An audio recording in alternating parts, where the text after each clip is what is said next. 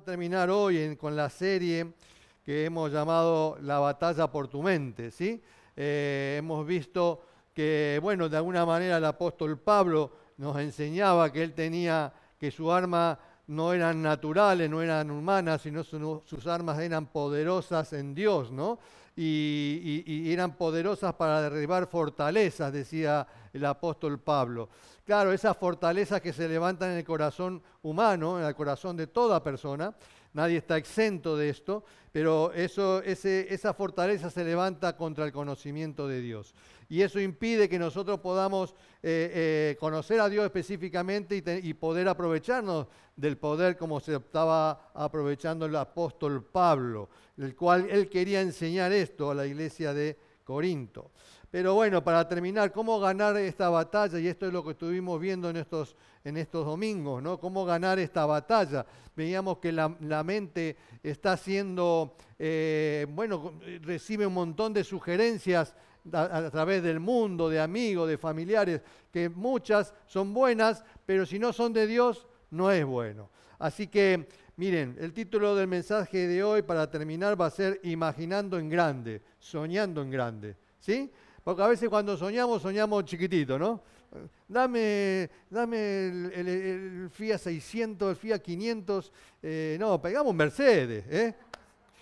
¿eh? no, bueno, esa manera de decirlo, ¿no? Pero la idea es que a veces nosotros nos quedamos cortos eh, en lo que imaginamos que Dios puede hacer con nuestras vidas. Nos quedamos cortos con lo que le pedimos a veces, ¿no? Pero bueno, el punto va por otro lado. Eh, si hemos de aprender a, enseñar, aprender primero y para después enseñar justamente esto que estamos viendo, de cómo ganar la batalla eh, por, tu mente, eh, nosotros tenemos que entender de que tenemos que permitirle a Dios que ensanche nuestra imaginación, nuestra, nuestro, nuestra mente, nuestra manera de pensar. Él tiene que, solamente Dios puede ensanchar. Ustedes no, no han tratado a veces con personas, con amigos, familiares que de pronto cuando hablan y piensan, siempre son cortitos, ¿no? Que son, no, no van más allá, van con lo justo y necesario, ¿no? Eh, no, tenemos que pensar cada vez más. Eh, no sé, se me viene a memoria el hijo de Edith.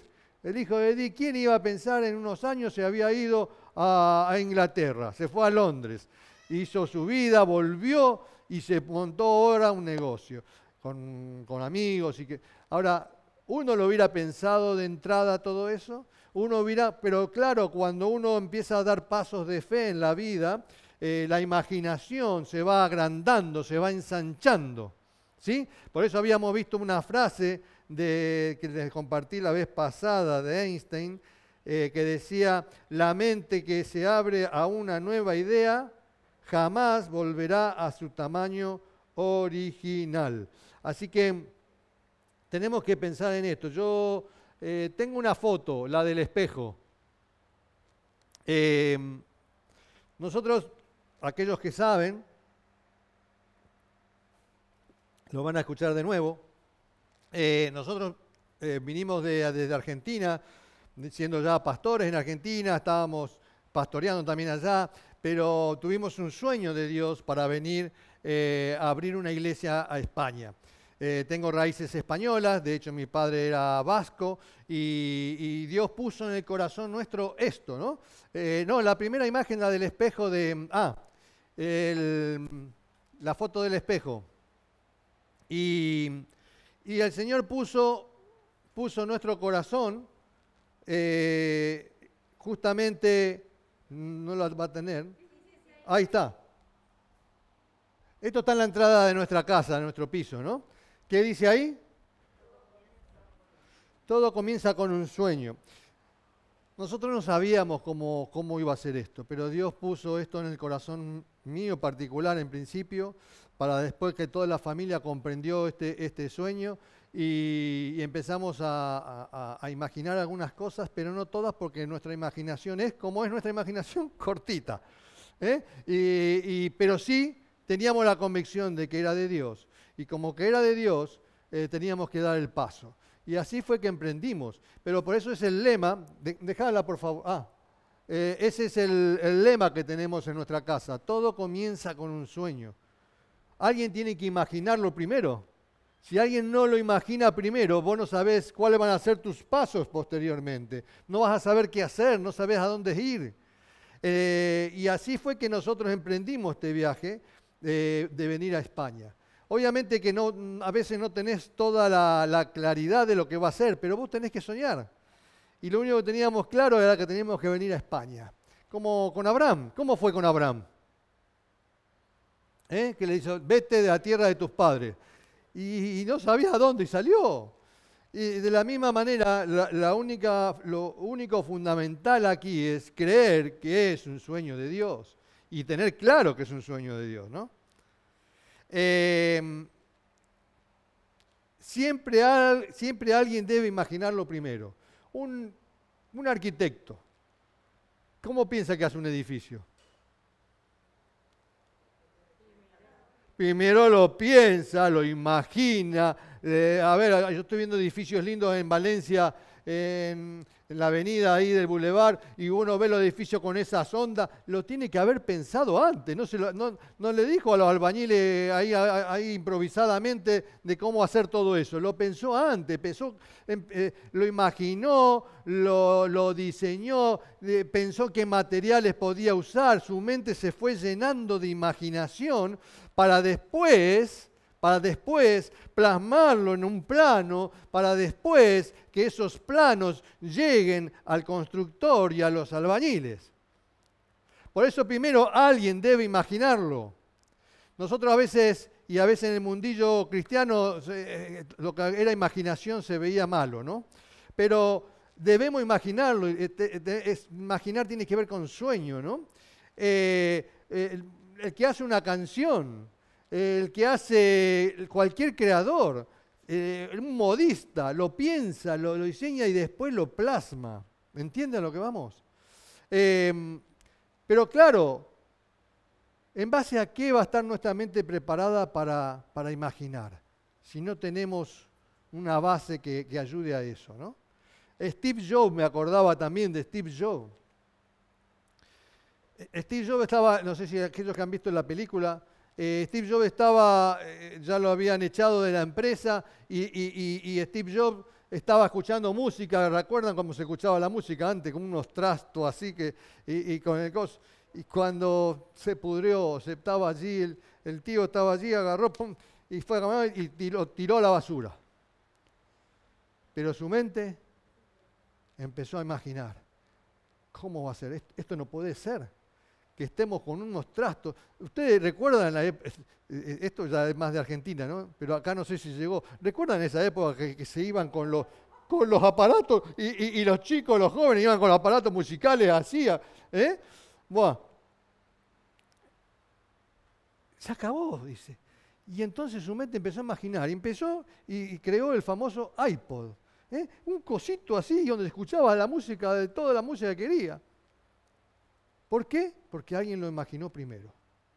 Claro, Steve Jobs no tenía la capacidad de cómo hacerlo. Él tenía la capacidad de soñar, la capacidad de imaginar y, tenía la capacidad de rodearse con personas que siguieran su mente, su visión y sus sueños. Porque aquellos que iban en contra de sus sueños y aquellos que iban al carrer, ¿eh?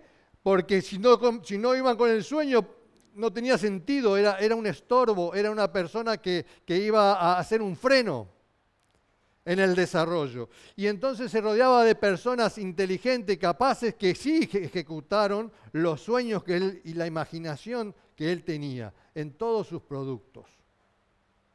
Steve Jobs en un momento dado dice, eh, esto era un reportaje, eh, estaban dando una entrevista y, uno de los, no era periodista, eh, le hizo un reclamo eh, muy fuerte y feo delante de todo el mundo. Y él se quedó, ¿no? Porque fue muy agresivo, fue muy, eh, con, mucha, sí, agresividad, lo, atacó, digamos, ¿no? Em, y él se tomó el tiempo, qué interesante esto, A veces uno tiene que aprender, por eso veíamos el, el domingo pasado que debemos, nunca debemos dejar de aprender.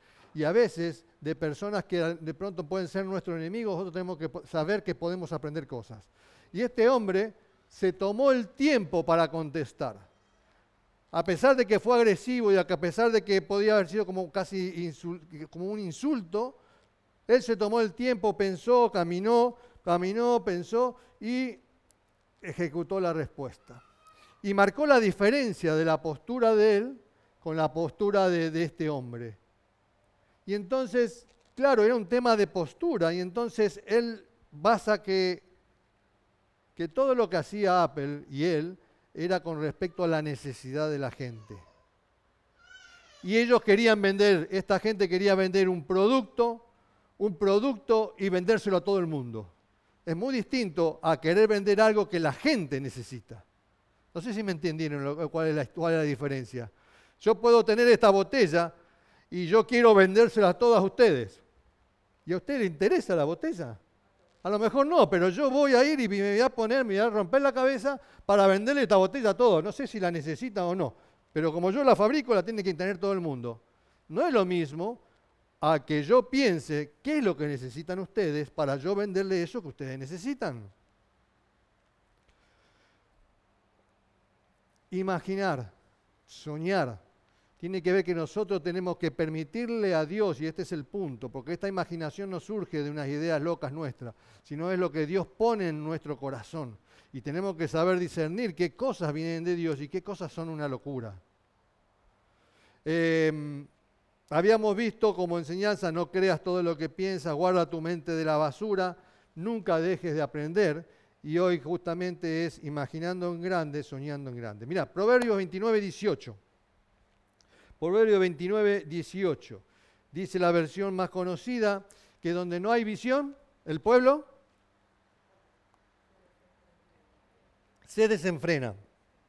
Pero claro, acá tiene que ver visión, tiene que ver con soñar, tiene que ver con imaginar, tiene que ver con una revelación de Dios, ¿no? Em, eh, fíjate, yo busqué otras versiones eh, más modernas y dicen así, por ejemplo, me gustó eh, esta. Cuando la gente no acepta la dirección divina, se desenfrena.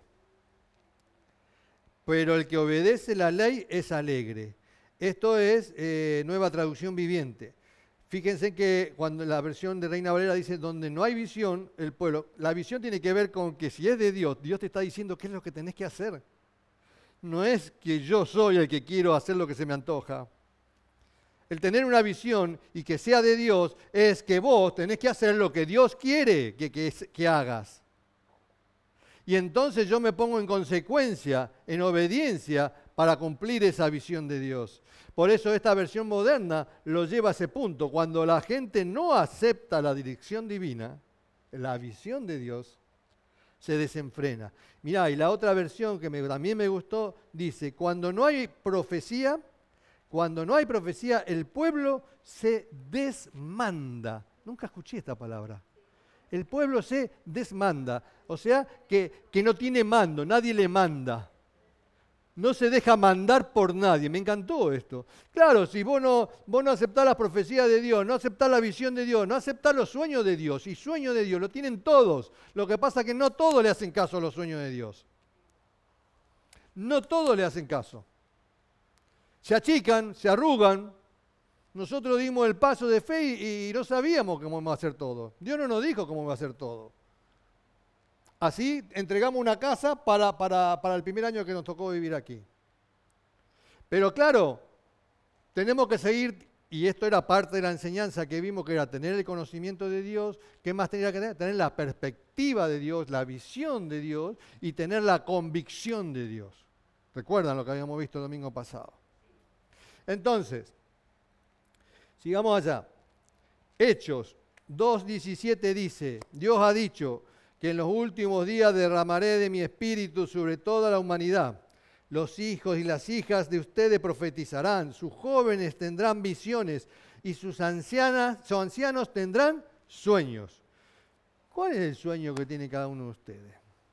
No me lo pregunto para que lo piensen y si es que lo tienen. No te digo un sueño ya para mañana, pero dentro de cinco años, ¿qué sueño tenés? ¿Qué estás imaginando vos para tu vida, para tu familia, para lo que sea? Pero ¿qué estás pensando vos para dentro de cinco años? Diez años si querés. Decime, pensar algo, si es que realmente lo tenés. Y si nos vemos exactamente igual que como estamos ahora, sería muy triste. Que nosotros como creyentes, como hijos de Dios, que como vos te veas hoy, podés estar muy conforme como estás hoy, pero si vos te, ves dentro de 5 o 10 años exactamente igual a lo que estás hoy, estamos mal. Porque estás creyendo en un Dios así chiquitito.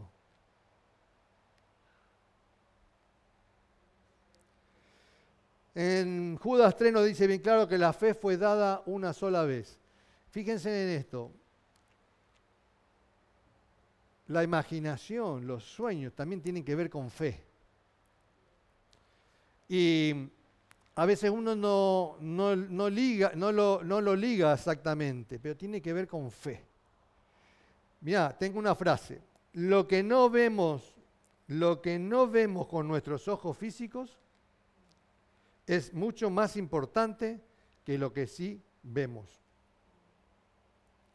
Fíjate que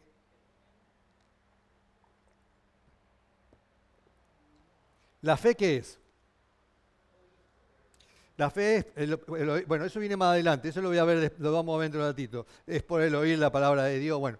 Pero la fe es la, la certeza de lo que se espera. O sea, es algo que yo no tengo y que no veo. Lo creo, pero lo creo, pero lo estoy viendo dónde. Porque si yo creo y tengo fe de que algo va a pasar en mi vida, yo lo estoy, ¿dónde, lo estoy viendo? Acá. Lo estoy viendo en mi corazón. Lo estoy viendo en mi mente. Me lo estoy imaginando.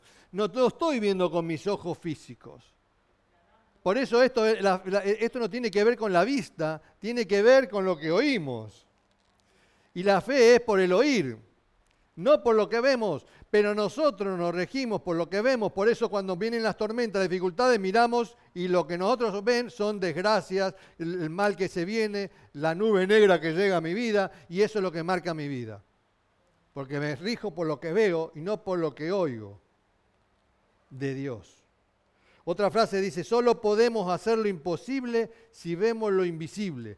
Yo tengo que imaginar las cosas que no se ven. Y esa es una capacidad que todo hijo de Dios la tiene. Si no la tenés, es porque no, se, no estás escudriñando la palabra de Dios, no se estás descubriendo las promesas de Dios. Y, en, las promesas de Dios no te llenas de esperanza de que cosas buenas van a pasar en tu vida. Mira, otra frase de Einstein, que ya vamos entrando en tema. Dice, en los momentos de crisis Solo la imaginación es más importante que el conocimiento. Uno diría las cosas al revés. ¿Eh? ¿Por, qué, dice Einstein esto? Bueno, si lo dice él, el científico, ¿eh? Eh, algo, algo de verdad debe tener, ¿no? Pero él dice, en los momentos de crisis solo la imaginación es más importante que el conocimiento.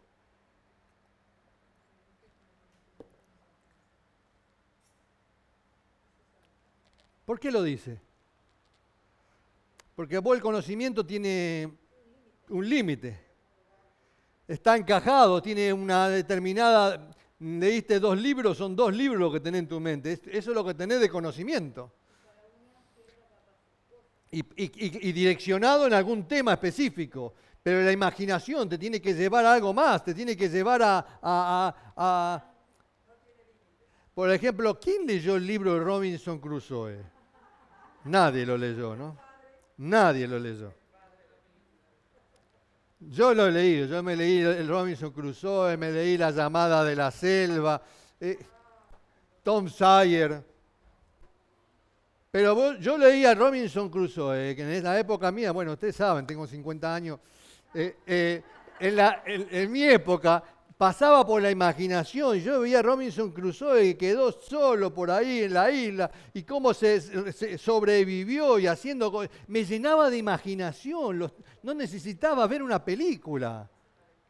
no necesitaba ver una película. Ahora vos lo ves todo por, eh, lo, ves fácil y lo único que haces es direccionar tus ojos y no usás tu imaginación. Lo que sí usan su imaginación son los que hacen las películas, porque se imaginan cada cosa que es impresionante. Pero vos que mirás la película, no, tu, capacidad de soñar y de imaginar cada vez se hace más chiquita, porque la querés toda servida. Napoleón dijo, que eh, afirmó que la imaginación rige el mundo. Y la otra frase de que, que, dice lo que estábamos hablando, dice, la imaginación es más que el conocimiento. El conocimiento es limitado y la imaginación envuelve al mundo. Esto decía Einstein. Yo le veo para, para que vean cómo en el mundo científico también encontramos verdades que ahora con la Biblia lo vamos a, ver, ¿no? Hoy necesitamos personas que, que, imaginen, que, vean cosas más allá.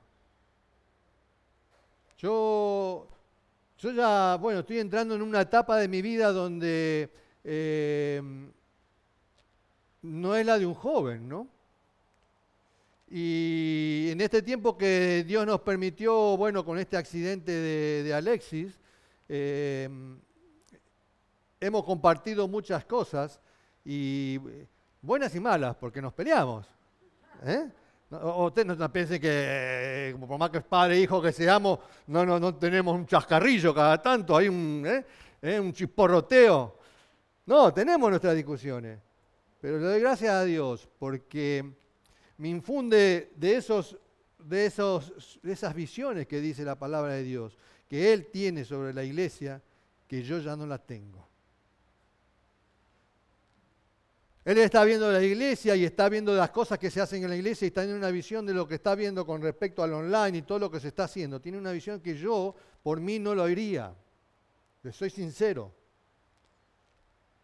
Entonces, qué importante es, como Steve Jobs está rodeado, de, se rodeó de personas que, que, que iban en el mismo sentido de su sueño, Qué importante es que vos estés rodeado de personas que vayan en el mismo sentido que vos. Si vos salís de acá y te vas y te reunís y te vas de fiesta, marcha, queremos marcha. Y si nos vamos de marcha con los que están de marcha, obviamente yo me estoy yendo y mi sueño, la visión que tengo de Dios, no va a ir con personas que dan. Se va, se va a morir esa visión.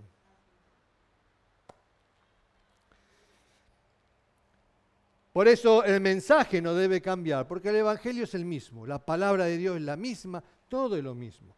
Pero sí puede cambiar la manera de dar el mensaje, la manera de presentarlo, la manera de, hacerlo. ¿Me entienden lo que vamos? Eso tiene que cambiar. La música era la música, pero Steve Jobs cambió el cacharro este y lo cambió por una cosita así. Y ahora cada vez acá, ya te lo pones acá. Y ya otra vez te lo vas a llevar a otro lado.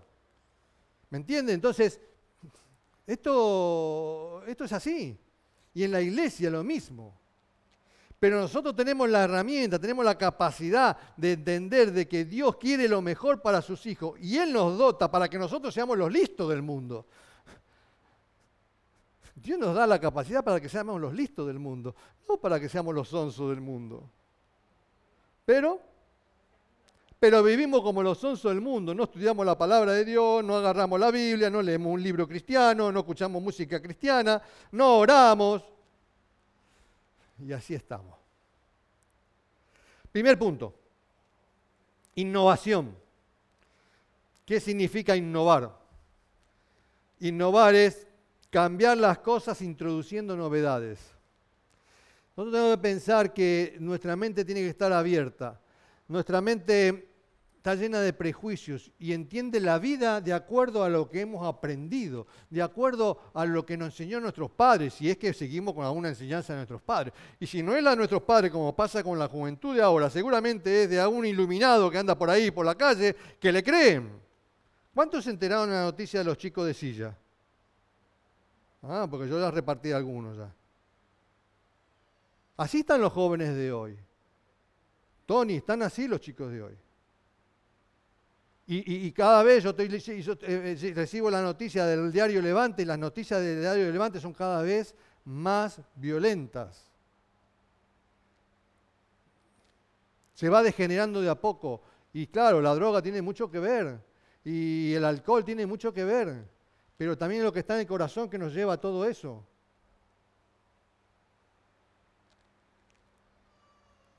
Pero tenemos que tener nuestra mente preparada para, para buscar cosas nuevas. ¿Y cómo se logra esto? Haciendo preguntas. La única manera de nosotros de, llegar a cosas es hacer preguntas. Es preguntar. Pero claro, mira, otra frase de Einstein, estoy con Einstein, ¿eh? la crisis es necesaria para que la humanidad avance. Solo en momentos de crisis surgen las grandes mentes. Nosotros tenemos que pasar por las crisis. Si no hubiera surgido el, el COVID, ¿Estaríamos mejor? Posiblemente, ¿no? Y seguramente muchas personas no hubieran muerto. Pero a nivel científico, a nivel científico, descubrieron una beta de cómo, de cómo, de cómo hacer una vacuna. Nunca habían hecho una vacuna en un año.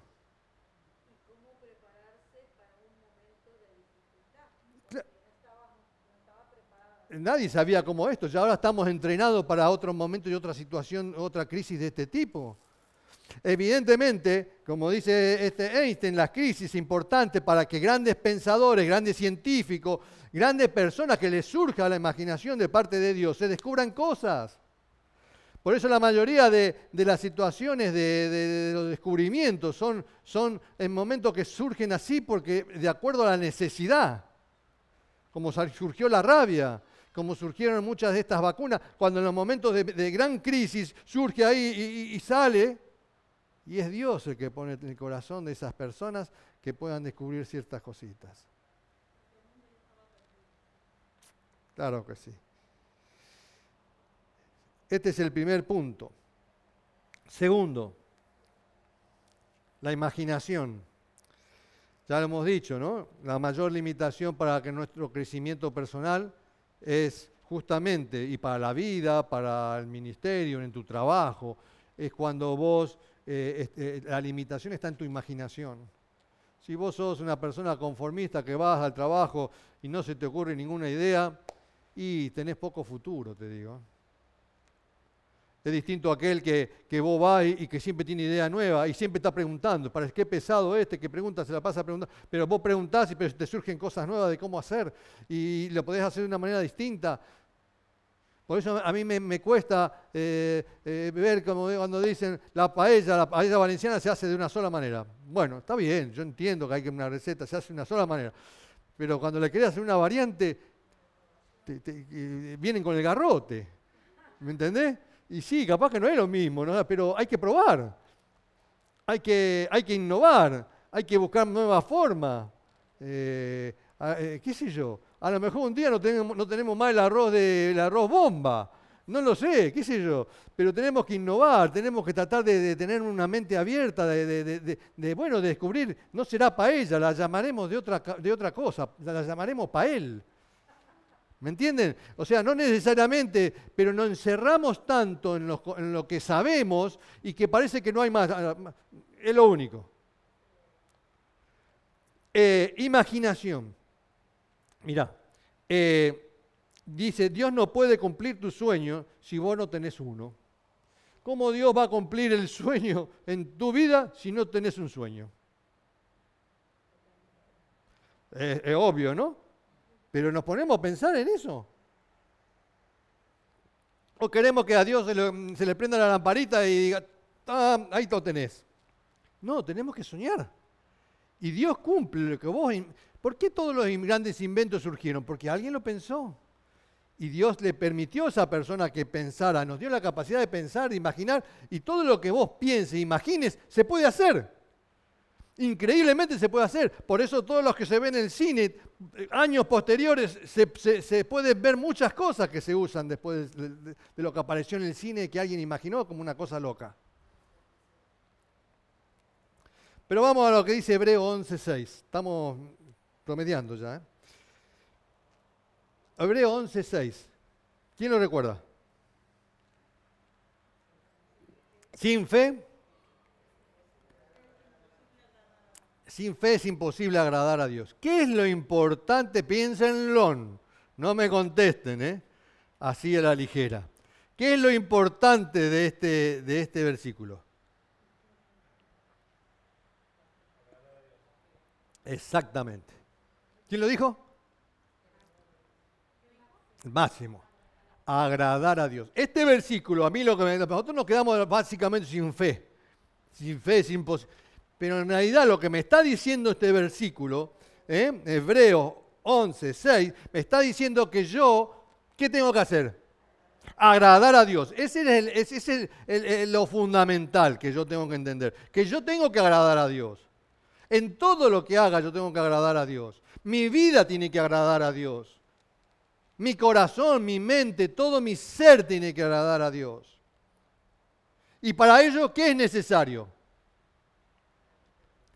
La fe. Porque si no es imposible, o sea, si yo no creo, no tengo fe, no tengo certeza de lo que Dios puede hacer conmigo, hoy cantamos recién, lo que harás en mí, decía la canción. Creo en ti, Jesús, y lo que harás en... O sea, lo cantamos, pero a veces no lo creemos de todo lo que Dios puede hacer en nuestra vida. En tu vida, en mi vida. Por eso lo primero es que, tiene que tenemos que, nuestra vida tiene que agradar a Dios y tiene que ser con fe. Si no hay fe en el, asunto, yo no agrado a Dios, porque no le estoy creyendo todo, todo lo que puede Dios hacer conmigo. Romanos 14, 23 dice, todo lo que no proviene de fe es pecado.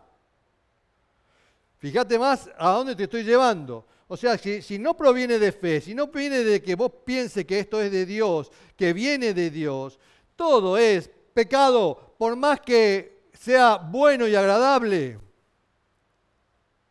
Tiene que venir de Dios. Por eso tenemos muchas ideas buenas, pero si no vienen de Dios, es pecado. Y ahora vamos a la historia, a una breve historia. Mira, Mateo Estamos hablando de imaginación ahora, ¿sí? Mateo 9 habla de la historia de, dos ciegos, ¿no? Ya sabemos que Jesús hizo el milagro, ¿no? Pero dice que pasando Jesús en el 27, dice, pasando Jesús de allí, le siguieron dos ciegos. Le siguieron dos ciegos. ¿Cómo piensa que le siguieron los ciegos? En esa época, ¿eh? Iban con la ramita, ¿no? No iban con el palito ese que hace, ¡pac! y hacen así el palito, ¿no? Y se pone duro ahí. ¿eh? No, no van, iban con, ¿me entendés? Y, iban caminando sobre piedras sin ver, sea, no estaba la, acera, ¿eh? Se podían encontrar con una piedra así, pegarse, abollarse los dedos, ¿no? La tienen clara, ¿no? Le seguían, dice. Imagínate que el paso de Jesús, viendo lo que el camino, seguramente el, paso de Jesús debería ser mucho más rápido que el paso de estos dos ciegos que iban juntos. Encima los dos, que el otro se cae. ¿Qué te pasó? ¿Qué te pasó? me caí. Bueno, levantate, levantate. Que tenemos que ir con que se nos escapa. Imagínate la escena. Bueno, el versículo son tres versículos, son tres renglones y vos te podés quedar en eso. ¿Qué tenemos que hacer con el pasaje? ¿De qué estamos hablando? De imaginación, ¿no? Tenemos que imaginar el pasaje. Yo no, si yo leo pasando Jesús ¿eh? y, no me imagino nada de esta historia, es como cuando yo le decía de Robinson Crusoe. Yo leía Robinson Crusoe y yo me imaginaba que era yo Robinson Crusoe. Y tenía 14 años. Entonces, estos ciegos iban, dice, siguieron a Jesús dando voces y diciendo, ten misericordia de nosotros, hijo de David. ¿Se lo decían a quién? A Jesús, ¿no? Pero Jesús lo estaba escuchando realmente. Mejor dicho, vamos a, ellos tenían seguridad de que Jesús lo podía estar escuchando, si no lo veían donde estaba. Se lo estaban imaginando, lo tengo ahí, decía, no, acá lo tengo al tanteo, y entonces empezó a gritar. Claro, pero él, creía y en su mente lo estaba viendo de que lo tenía ahí, pero si en su mente él piensa que está en Valencia, no se va a poner a gritar nada. ¿Estamos de acuerdo o no? Entonces, vos llegás a este punto que qué importante es lo que vos estás imaginando y lo que estás soñando de parte de Dios. Y entonces vos te encontrás en este punto y dice que llegando a la casa vinieron a él los ciegos y Jesús le dijo, ¿creéis que puedo hacer esto? La Biblia no detalla qué le dijeron. Pero supuestamente le deben haber dicho, ¿no? Y entonces Jesús les tocó los ojos diciendo, conforme a vuestra fe os sea hecho. Ahora, la fe se demostró sola. ¿Cómo se demostró la fe? Ellos que dijeron, ¿creéis que puedo hacer esto? Y dijeron, sí, Señor, ¿no? ¿Solamente fue por eso? ¿Ustedes piensan que estos ciegos estaban creyendo, no lo veían a Jesús, lo único que habían escuchado de Jesús es que estaba haciendo milagro, venía de hacer el milagro de la, hija de Jairo, venía de hacer el milagro a la mujer que, tocó su manto. Bueno, ese milagro surgió de otra manera especial, eh, pero de ese, todo ese murmullo que había, de toda esa fama que se estaba surgiendo, ellos escuchaban y estaban con sus oídos atentos. Y cuando escuchaban todo eso, ¿qué hacían? Imaginaban pensaban y imaginaban todo lo que sería su vida. ¿Qué imaginaban, por ejemplo? ¿Qué, imaginarían ustedes? Uy, cuando vea yo, ¿sabes qué?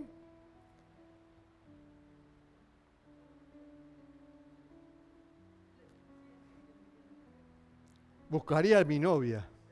Porque imagínate buscar la novia sin verla, ¿no? No sé, pero seguramente ellos venían soñando. Ellos en ese caminar de que sabía que tenían Jesús, no se le podía escapar esto. Ahora voy a ver. Y seguramente entre ellos dos vamos a ver. Carlito, vamos a ver, apurate, eh, no importa, levante, caíste, levantate, vamos rápido que se nos escapa Jesús, vamos que vamos a ver, vamos a ver ahora, capaz que no sabemos, no está muy claro si, si eran ciegos de nacimiento, si eran ciegos posteriores, a lo mejor eran ciegos que, que antes veían y, ahora no veían, y entonces ahora volver a recuperar, a ver todo lo que, que Dios creó y empezar a ilusionarse con todo esto que, que en su mente estaba. Yo creo que Jesús no solamente vio la palabra de ellos que podían hacer, sino vio todo lo que ellos estaban pensando. Toda la emoción que ellos tenían en su mente, seguramente caían lágrimas en sus ojos porque ya estaban viendo que el milagro estaba. Y el milagro estaba sucediendo. ¿Por qué? ¿Por qué había? Había fe. Había fe. Por eso Jesús les dije, conforme a vuestra fe os sea hecho.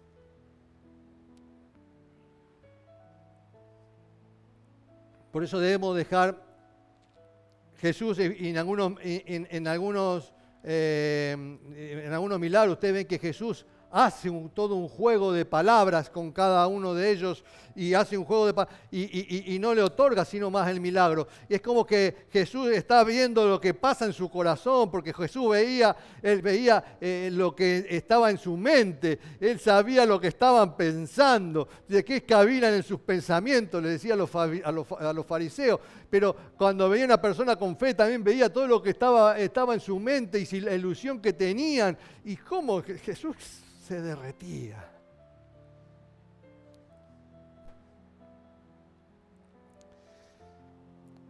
Tercer punto y el último. Imaginando en grande. Mirá, Efesios 3:20.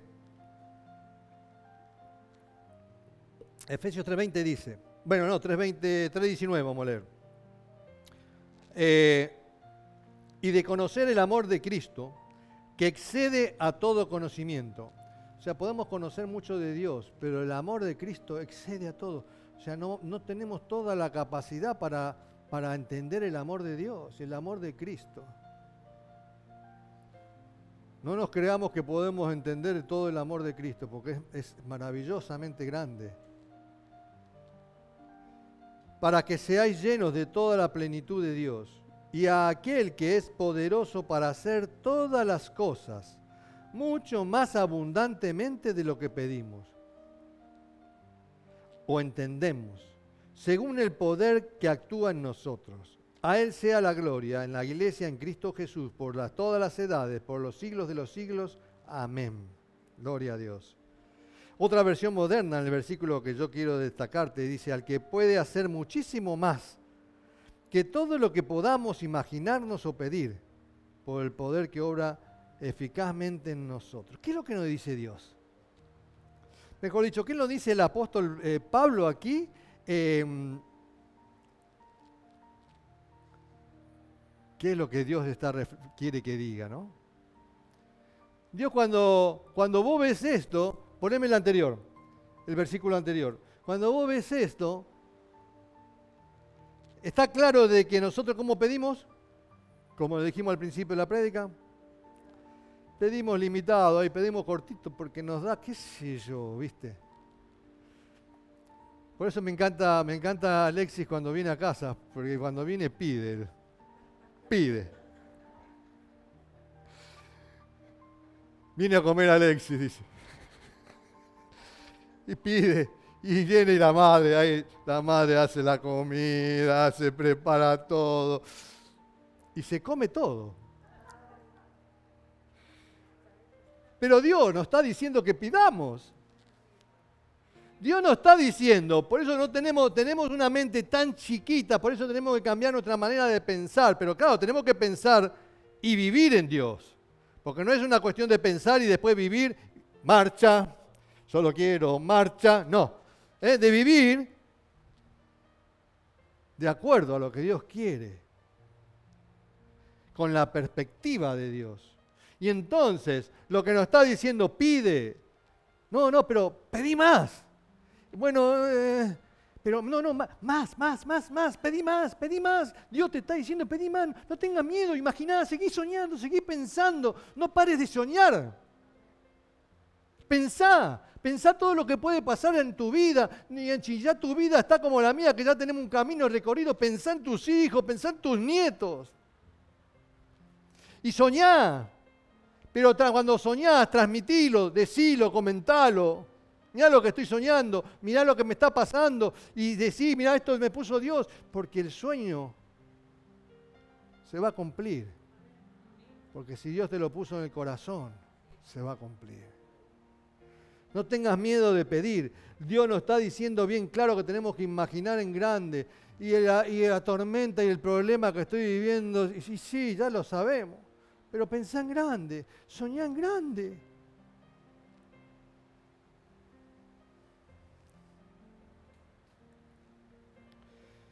Pensemos en las promesas maravillosas que tenemos de Dios. No van a venir promesas nuevas, ¿eh? Las promesas ya están escritas, ¿eh? Las promesas de Dios están acá ya, ¿eh? O sea, las tenemos que buscar. Las tenemos que descubrir. Y algunos podemos decir, uy, ya las sé todas. Pero eso es conocimiento. Ya, vimos y aprendimos en esta, en esta serie de que eso, eso es conocimiento puro y llano, pero que no nos lleva a ninguna parte.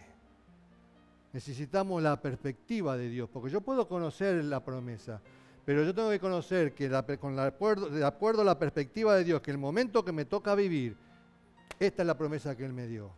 Y eso se hace convicción, y cuando se hace convicción se hace un hábito, se hace una habilidad en tu vida, porque lo empezás a practicar y a vivir pero el conocimiento solo no nos, no nos lleva a ninguna parte. Esto es un cheque en blanco, esto es un cheque en blanco que nos ha dado Dios. Y, no lo sabemos aprovechar. Pide, pide más, soñá, soñá. ¿Cómo se han logrado tantos inventos? Viajar en avión, un Boeing de eso. Y que alguien lo pensó, ustedes que, surgió de la nada, empezaron con, dos tíos que empezaron que casi se matan cuando se tiraron. Y así empieza, alguien lo pensó primero.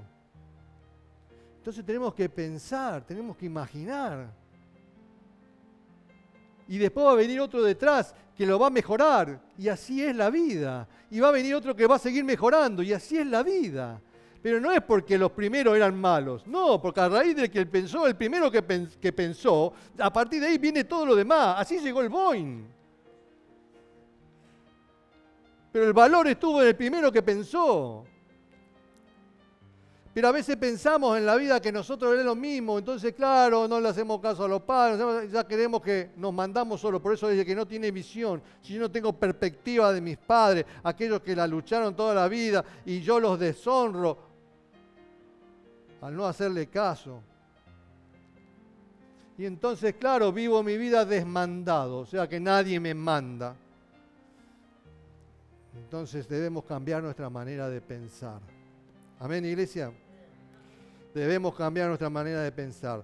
La imaginación, y esta es una última frase de Einstein, es más importante que el conocimiento, pero el conocimiento da poder a la imaginación. Por eso yo es necesario que tenga conocimiento. No es que el conocimiento no, es necesario que esté el conocimiento en mí pero mi imaginación y todo lo que yo pienso, que a partir de esta palabra de Dios y de esta promesa, todo lo que yo sueño, como, como soñaban estos ciegos, allí es cuando eso se va, se va a volver poderoso en mi vida. Amén, iglesia.